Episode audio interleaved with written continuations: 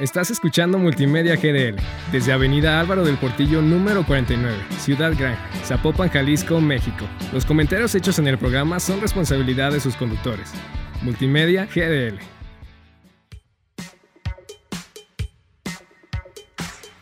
Adéntrate en el increíble mundo de la información, archivos, bibliotecas, museos y mucho más en El Bibliotecario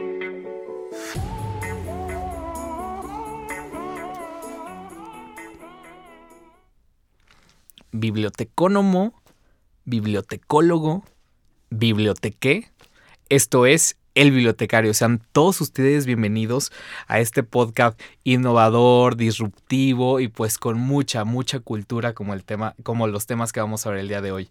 Me presento, yo soy Jorge Peña y soy el bibliotecario. Y como siempre me acompaña mi fiel acompañante y amiga, Alexe Calderón, tecnóloga, eh, amante de la educación y de la comunicación. ¿Cómo estás, Alexe? Muy bien, Jorge. Pues otra vez nos reunimos aquí. Encantada de estar contigo y con nuestros spot y escuchas. Oye, nos vamos a reunir para hacer una charla entre amigos, como siempre. Y estas me gustan porque cuando, no, cuando está un invitado estamos poniéndole atención, pero cuando estamos tú y yo estamos rebotando las ideas y todo. No, y estas pláticas son de media hora, porque las que tenemos Alexe y yo fuera son larguísimas. Alexe, pues el día de hoy con un tema muy interesante eh, que es el patrimonio cultural. Una, una palabra que escuchamos frecuentemente, que escuchamos desde niños, que vamos a las ciudades, que vamos a Zacatecas y vemos la placa de patrimonio cultural, la vemos en San Miguel de Allende y en un sinfín de lados. Pero como siempre, y este es un podcast para ignorantes, queremos saber ¿Qué es el patrimonio cultural? Sí, qué palabra fuerte, ¿no? El patrimonio. Tú ahorita que lo dices, pues sí recuerdo desde niña escuchar como en conversaciones de adultos, ¿no? Es que es su patrimonio, ¿no? Es que qué le voy a dejar de patrimonio a mis hijos.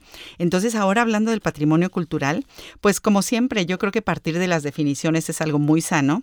Y nosotros vamos a tomar la definición de la Secretaría de Cultura. ¿Qué es el patrimonio cultural? El conjunto de bienes tangibles e intangibles, y eso es un punto muy importante porque no estamos hablando solamente de cosas, que constituyen la herencia de un grupo humano, que refuerzan emocionalmente su sentido de comunidad, otra palabra fuerte, con una identidad propia y que son percibidos por otros como característicos.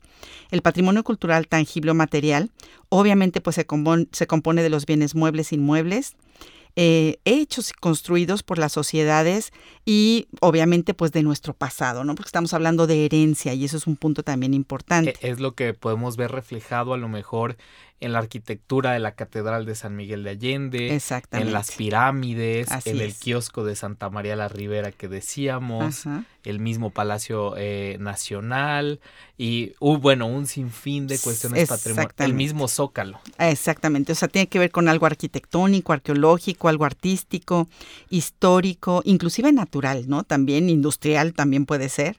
Y también, bueno, muy importante, el patrimonio cultural intangible y yo en lo personal ese me me gusta muchísimo y me, me, gusta mucho observar y, y, disfrutar las obras tangibles, ¿no?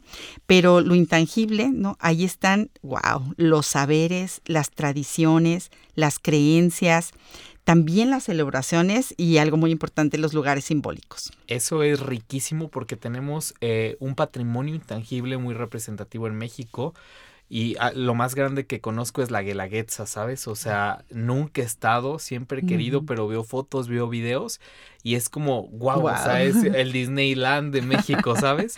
Y todo esto, eh, diferentes tradiciones, los peregrinajes que hay, bueno, en el Bajío hay muchos peregrinajes a estas basílicas de Tapalpa, de San Juan de los Lagos, eh, no sé, el mismo Día de Reyes en la Ciudad de México, que se vuelve todo un, un proceso.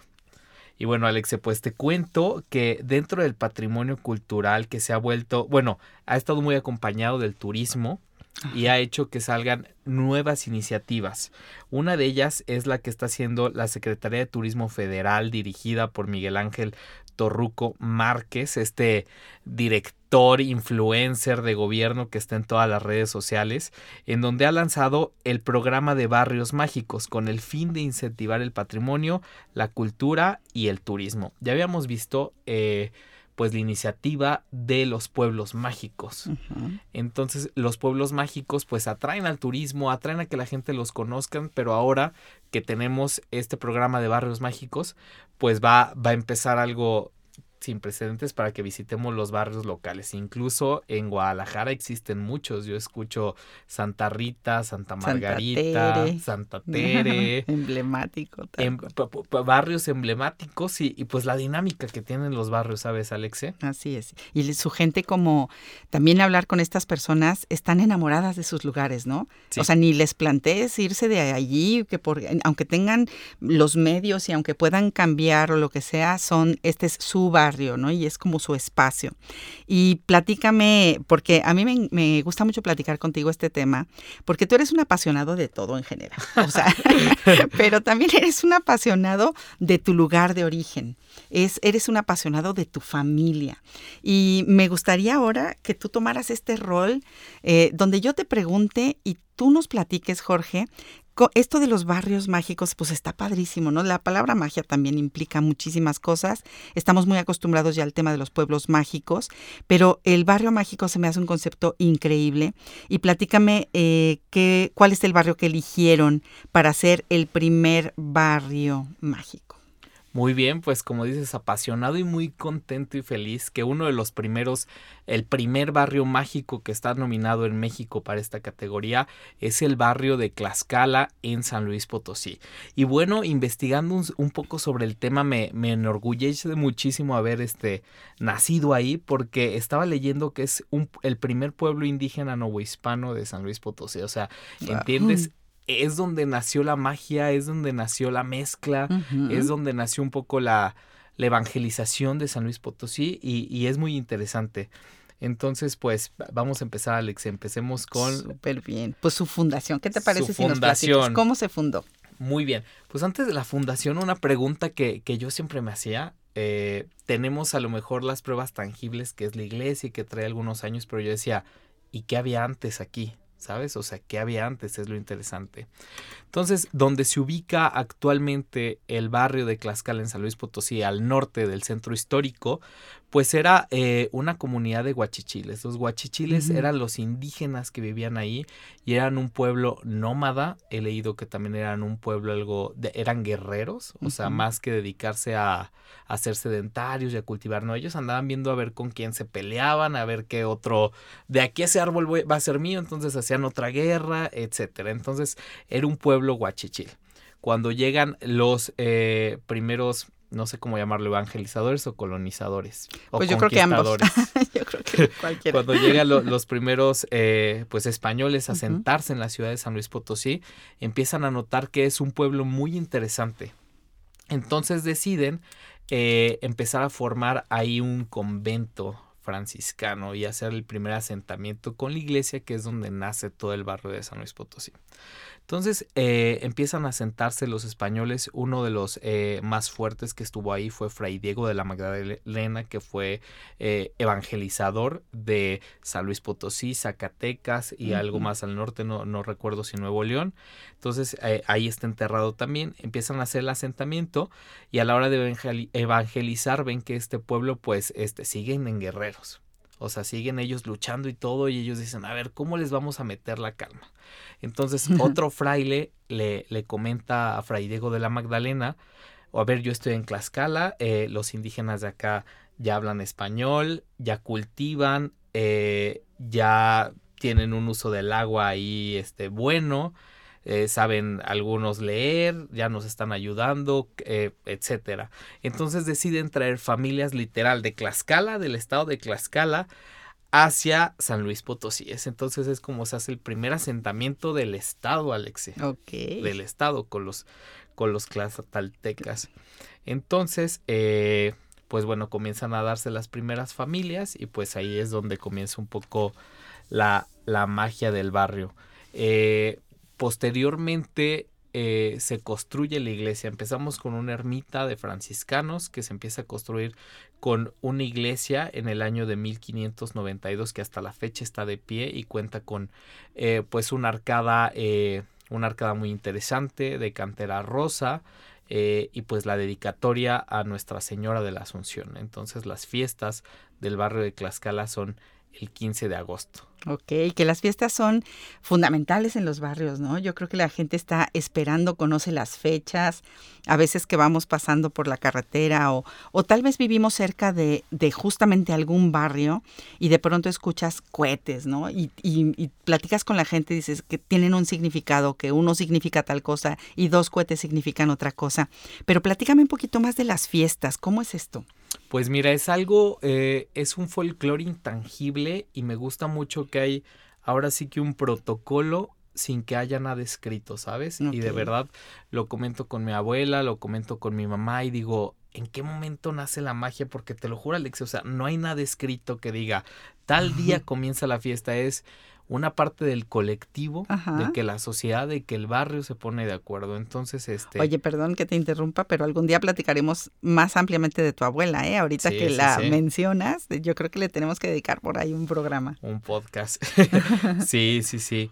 Entonces, este, bueno, las fiestas es algo muy interesante que desde niño he estado tratando de descubrir cómo, cómo se hacen esos protocolos no escritos, ¿sabes? Por ejemplo, la fiesta inicia de el primero de agosto. Entonces te, te, platico un poco cómo es la dinámica. Inicia el primero de agosto, pero 15 días antes ya hay una colecta de dinero con una banda. Entonces la banda va tocando por cada una de las casas pidiendo el, el dinero. La banda se llama el convite. Okay. Perdón, no lo recordaba. Entonces hacen un convite que trae una marmota. No sé si sabes que cómo es una marmota. Sí, es por como supuesto. El palo con así. Bueno, ya son cosas que van muy en desuso. A veces la, las comenta la gente, ah, ¿qué es eso? Entonces eh, sale la gente eh, del convite con la marmota y con la banda a cada una de las casas a pedir la cooperación. Entonces, ya sabes, clásicos de la música mexicana, el toro mambo, el son de la negra, Dios nunca muere, el guapango, el guapango de Moncayo. Ah, ese me encanta. Sí, entonces, de verdad, Alexe, se te enchina la piel y, y, es la parte que te digo de al final del día te recuerda a tu niñez, porque yo desde que tengo uso de razón recuerdo que un domingo 15 de julio ya escuchaba y yo mismo a los 3, 4 años decía, ah, ya viene la fiesta, o sea, esas señales Ajá. iban dando. sí, van. Entonces, el punto posterior es el primero de agosto que caiga en domingo, caiga el lunes, o sea, caiga cualquier día de la, de la semana, se llena, Alexe, de verdad. Son miles de personas los que asisten a la fiesta.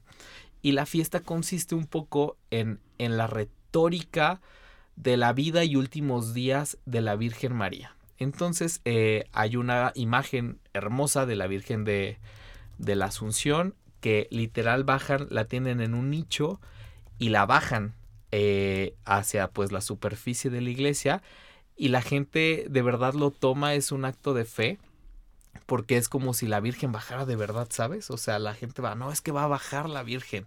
Y es la bajada. Es lo que se imagen, transmite, ¿no? Es de, lo que de se persona transmite. a persona. Sí, sí, sí, es lo que se transmite. Entonces la, la gente está como con una con una eh, vocación, con una fe, etcétera. Entonces ya sacan a la Virgen, la suben en un carro alegórico a dar eh, vueltas por, por el barrio, ¿sabes? Entonces, este, pues va entre bendiciones, entre la gente, pues haciéndole sus peticiones. Es un barrio de muchísima gente mayor. Entonces la gente, pues, se, se enfoca en pedirle. Entonces, bueno, ya acaba el recorrido. A lo largo del recorrido, ya sabes, hay flores, hay papeles, hay pólvoras, hay cohetes, o sea, hay mucho, muchas cosas, además de la verbena popular que se arma. Entonces ya la regresan a la iglesia y empieza eh, los 15 días eh, de rosarios de Aurora. Entonces la fiesta es todo el día porque todos los días hay un rosario a las 6 de la mañana y yo un día dije, ay, ¿quién se para el rosario? Lleno, Alexe, a las 6, todo el barrio, o sea, uh -huh. a las seis, y llueve, truene, relampaguee, está lleno. Entonces después comienzan con una serie de festejos previos dentro de la fiesta. Por ejemplo, el 13 de agosto se conmemora el Día del Tránsito. Okay. ¿Tú sabías del tránsito? No. Bueno, y yo decía, ¿qué tiene que ver el tránsito con el, la Virgen? Entonces, eh, bueno, se celebra el tránsito de la Virgen María, que es cuando duerme para ir al cielo. Okay. Entonces, el 13 de agosto hay otra celebración, ¿sabes? Entonces, eh, la imagen de la Virgen ascendiendo al cielo se quita y se pone una virgen dormida, porque es el día que la virgen durmió para ir al cielo. Entonces, igual, otra cosa, nada escrita, llega toda la gente ese día, el 13 de agosto, a una misa a las 12 del día en donde llevan manzanas.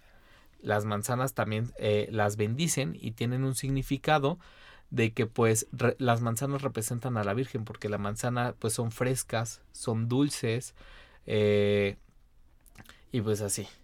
Entonces eh, pasa esta cuestión y del 13 al 15 de agosto toda la gente se va preparando ahora sí que para la fiesta grande, que pues ya te has de imaginar, desde el día 14 en la noche hay serenatas, hay convites, siguen llegando las marmotas, siguen llegando las peregrinaciones de todos lados para estar preparado. Entonces el 14 en la noche hay serenatas. Ah, el 15 de agosto también es un día muy especial para el barrio de Tlaxcala porque es su fiesta grande. Entonces, pues todo comienza en la mañana eh, con las mañanitas a la Virgen, como lo, conocemos en México. Llevan mariachi eh, y la gente lleva cosas para convivir, o sea, llevan pan, llevan tamales, llevan eh, café. Y pues así poco a poco va surgiendo. Y después hay algo también, no, no sé si en la Ciudad de México se usa, que es la entrada de cera. ¿Lo has escuchado? No. Bueno, la entrada de cera me imagino que se inventó, no sé, en la colonia para recaudar fondos para la iglesia en vez de que tú des el dinero, te venden velas. Ok. Mismas velas que tú, o sea, las compras y las tienes como que ir a devolver ese día, ¿sabes? Entonces es como la iglesia va recuperando su dinero. Pero la entrada de cera va acompañada pues de carros alegóricos, eh, de peregrinaciones y pues es algo muy, muy interesante y muy eh, enriquecedor. Y más te digo que esto se va transmitiendo de generación en, generación. Algo que se me hace muy padre es que como seres humanos tengamos la capacidad de combinar la tradición con la innovación, ¿no?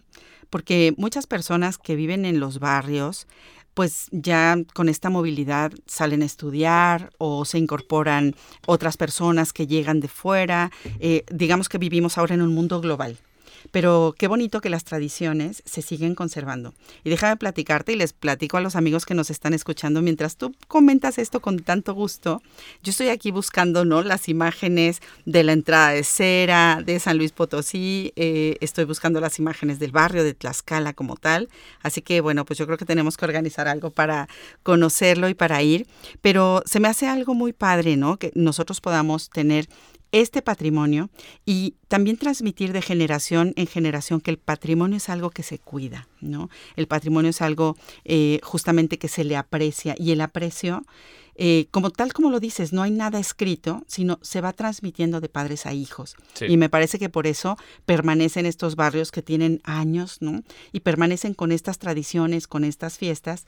Y las personas, independientemente de que tú no vivas allí, tenemos la capacidad de apreciarlo, ¿no? Tenemos eh, la capacidad de apreciarlo como algo, como un valor intangible que vale la pena conocer. Entonces, pues qué padre todo esto que nos has platicado.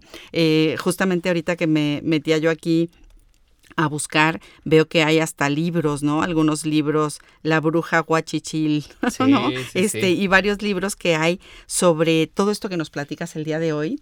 Pero pues se me hace muy padre, en primera, que esté esto como, como que sea como el principio de este programa de Barrios Mágicos. Creo que veremos más y pues ya estaremos platicando y pendientes, ¿no? De cuáles son los siguientes que se incorporan a estas categorías. Sí, sí, sí. Como dices, bueno, hay dos tipos de patrimonios. El tangible, que es la parte de la arquitectura y todo eso, pero ahorita que están haciendo este tipo de rescates, de verdad, lo intangible y lo folclórico es lo que más te llena. O sea, de verdad, eh, el otro día me decía alguien, es que eres muy fijado en los detalles. Y le digo, a ver, vengo de alguien y te comparto esta reflexión, Alexia. Íbamos con mi abuelita diario a misa de siete y literal, vive una cuadra de la iglesia y pasábamos por todos, por todas las puertas y toda la gente, toda la gente. Buenas tardes buenas tardes, buenas tardes. Entonces, a mí se me quedó esa tradición de siempre que paso por una puerta, decir buenas tardes. Entonces, llegar a lo mejor al gran movimiento de la ciudad y llegar a un lugar y que digas buenos días o buenas tardes y no, no te respondan, te, te choquea, ¿sabes? Claro, claro. Eh, bueno, y esto intangible es importante porque, bueno, ahora que estabas buscando las, las fotografías, el barrio se ve innovando, ¿sabes? Antes de que supieran todo esto de, de, de barrio mágico, eh, el barrio ya había hecho la incorporación de poner sus letras gigantes, ¿sabes? Ah, qué padre. O sea, literal tiene sus letras gigantes del barrio de Tlaxcala. Para las fotos. Sí, para las fotos, este, y con personajes muy ilustres y de verdad es un honor, por eso me emociona mucho hacer este, este podcast, porque entre esas letras se encuentra mi abuela. Ajá, por eso te decía yo que hay que platicar de la abuela. Como un personaje eh, importante. Y bueno, les voy a comentar un poco la innovación, quién está en las letras. Sin duda alguna, comenzando con la T, se encuentra eh, Fray Diego de la Magdalena, que insisto, es pues la piedra angular de la fundación de San Luis Potosí. Y no solo de la ciudad de San Luis Potosí, sino de parte del Bajío y norte de México. Entonces, eh, es, es, es padre, o sea, es alguien a la altura, bueno, de, de Fray Juan de Zumárraga, que se encuentre eh, un personaje así y que además cuenta la leyenda que está enterrado ahí en la, en la iglesia de San Luis Potosí. Después, eh, la letra L está conformada por la torre de la iglesia. Es un eh, respecto a la arquitectura, esto que hablábamos del patrimonio es algo muy interesante porque un día estaba hablando con un experto español sobre la arquitectura de la iglesia y me dices, ¿sabe, ¿sabes qué es lo rico de, de esta arquitectura? Que es simple y sencilla, que son manos indígenas. Normalmente San Luis, bueno, te, te platico Alex que San Luis Potosí está eh, toda con la arquitectura del siglo XVIII. Es una ciudad diochechana y es barroca, eh, chorregueresca. O sea, toda la catedral es súper cargada y oro, etcétera. Pero esta iglesia es muy sencilla y me decía este, esta persona dedicada al, arte español. Eh, lo rico de esta iglesia es la sencillez porque es la elaboración por manos indígenas. Totalmente. En la letra A se encuentra la figura de Nuestra Señora de la Asunción, que es la patrona del barrio. Eh, en la letra X podemos eh, ver algunos de los vitrales que se encuentran dentro de la iglesia. Eh, bueno, en la letra L se encuentra, había Alexia algo muy importante y que ha de tener como 100 años, una carpa en las fiestas. las carpas son como previas a los circos, ¿sabes? Entonces había una carpa donde ya desde hace 100 años había que el show del imitador, eh, etcétera, es la carpa de los hermanos Medel. Entonces como, pues sí, algo, algo muy interesante que, que qué bueno que tuve la fortuna de conocer porque va en desuso y pues que te, te transporta a otra época. Y mira, ahora que mencionas, eh, mencionabas a la, a la bruja Guachichile. La letra A le hacen un homenaje a esta bruja, que es una leyenda. Y bueno, estamos reivindicando el papel de la mujer. Y a lo mejor este indígena, más que ser bruja, era una mujer, eh, pues amante de la ciencia, ¿sabes? es como la veo yo. O sea, amante de la ciencia, amante de las, de las curaciones, etcétera. Entonces, pues eh, hay varios personajes que se, se se encuentran ahí. En San Luis Potosí hay un estilo de música popular que se llama el huepa. Entonces el huepa es algo relacionado con la cumbia, entonces también está uno de los grandes exponentes este, en las letras de Tlaxcala y bueno, te, comentaba también este se encuentran personajes de, de, la cultura, está una señora que es eh, doña Ofelia Zambrano, que es eh, abuela de varias nuestras bellezas de San Luis, ¿sabes? O sea, eh, eh, es, me, me, regalas la esa, está Doña Ofelia, están personajes como el padre Huerta que participó constantemente eh, pues en las remodelaciones del barrio. está, bueno, personajes icónicos e ilustres. Está mi abuela que, que te digo, me, me emociona todo esto porque pues es lo que me enseñó ella a lo largo de la vida y aparte ella, bueno, te platico y les platico un poco la historia en breve de, de por qué su importancia de ella en el barrio y por qué la importancia de nosotros al verla ahí. Ella es una mujer eh, que nace y vive ahí en el barrio de Tlaxcala, se casa y queda viuda a... Bueno, se casa, eh, había un poco de machismo en esa época, entonces ella emprende a los 17 años un negocio, se pone a vender en una esquina del jardín del barrio comida, o sea, enchiladas potosinas, tacos potosinos, menudo, mole, tamales, etcétera. Entonces eh, empieza a vender desde los 17 años que se casó y queda viuda a los 32. Pero ahí te va, con 12 hijos. Wow. Tú te agarras esa, entonces empieza a echarle muchísimas ganas. Literal no existía, bueno, sí existía el gas, pero lo que hablábamos en diferentes épocas, pues no tenía las conexiones y así, entonces, este, ella comenzaba a vender su comida en leña, entonces, este, pues de comenzar en ese fogón en leña haciendo sus tortillas y todo eso, pues formó un restaurante que el día de hoy es la menudería Doña Elodia que tiene más de 75 años.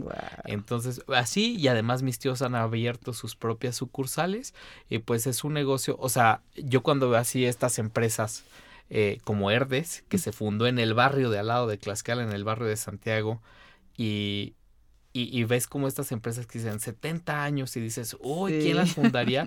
Ves que tú eres parte, de la historia. Porque son siete barrios, ¿no? Ahorita que mencionas el barrio de Santiago, son siete barrios de San Luis Potosí muy famosos. Sí, sí, sí. Pues comenzando con el primero que te digo es el barrio de Tlaxcala y después tenemos al lado el barrio de, de Santiago. Entonces, como, como te lo comentaba, bueno, Herdes, por ejemplo, la empresa Herdes nació en el barrio de Santiago y así como mi abuelita si menudería Doña Elodia, está la casa donde se empezó a hacer el mole del mole Doña María. Entonces, pues así todos los barrios van teniendo su representación, o sea, tenemos a Tlaxcala, tenemos a Santiago, tenemos al barrio de San Miguelito que inspiró a Jorge Negrete a cantar una canción, eh, se llama Cuarela Potosina, a lo mejor la has oído, bueno, es muy sencilla, va. Yo soy de San Luis Potosí, del barrio de San Miguelito. Entonces ahí tenemos el barrio del Montecillo también, que el barrio del Montecillo se fundó, eh, bueno, a una orilla y después durante la época porfirial fue un barrio que fue asentado por todos los ferrocarrileros que vivían en, en San Luis Potosí.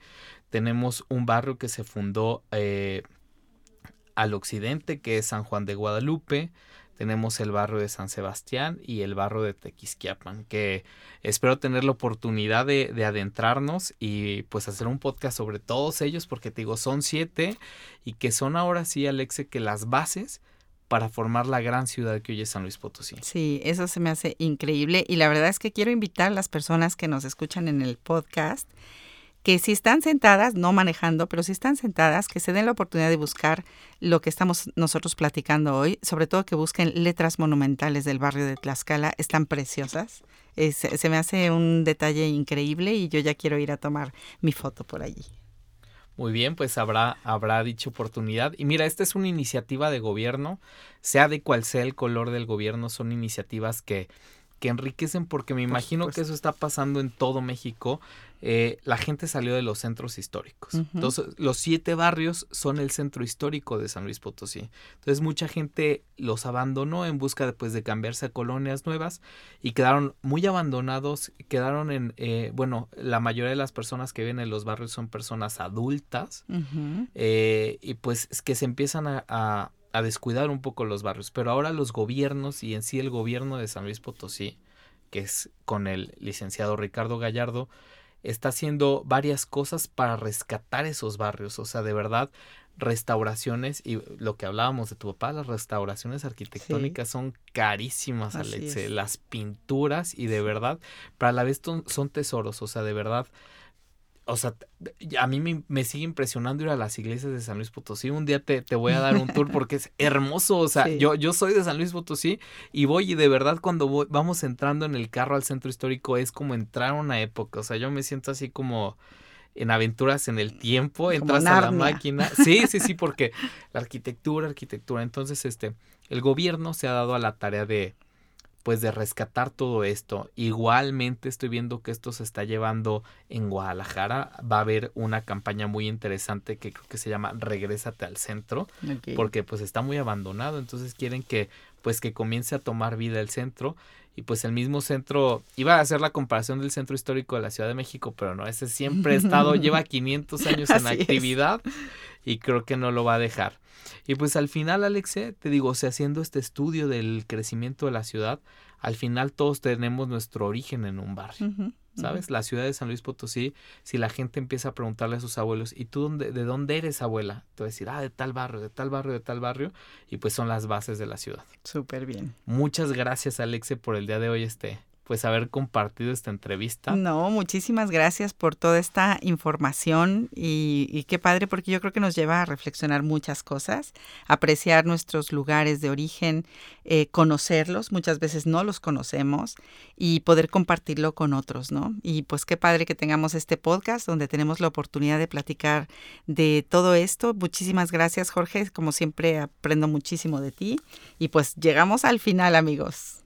Gracias, gracias a ti Alex, se te debo una. Y bueno, como siempre lo digo, el tiempo entre amigos se pasa volando. Mira, hasta entre tú y yo se nos pasó como agua. No se olviden, eh, podcaster y Spotifyer, de seguirnos en todas las plataformas de audio y redes sociales como El Bibliotecario. Yo soy Jorge Peña. Y yo soy Alexe Calderón. Y esto fue El, bibliotecario.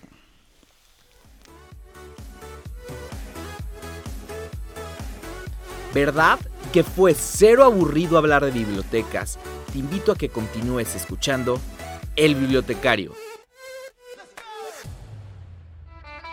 Estás escuchando Multimedia GDL desde Avenida Álvaro del Portillo número 49, Ciudad Gran, Zapopan, Jalisco, México. Los comentarios hechos en el programa son responsabilidad de sus conductores. Multimedia GDL.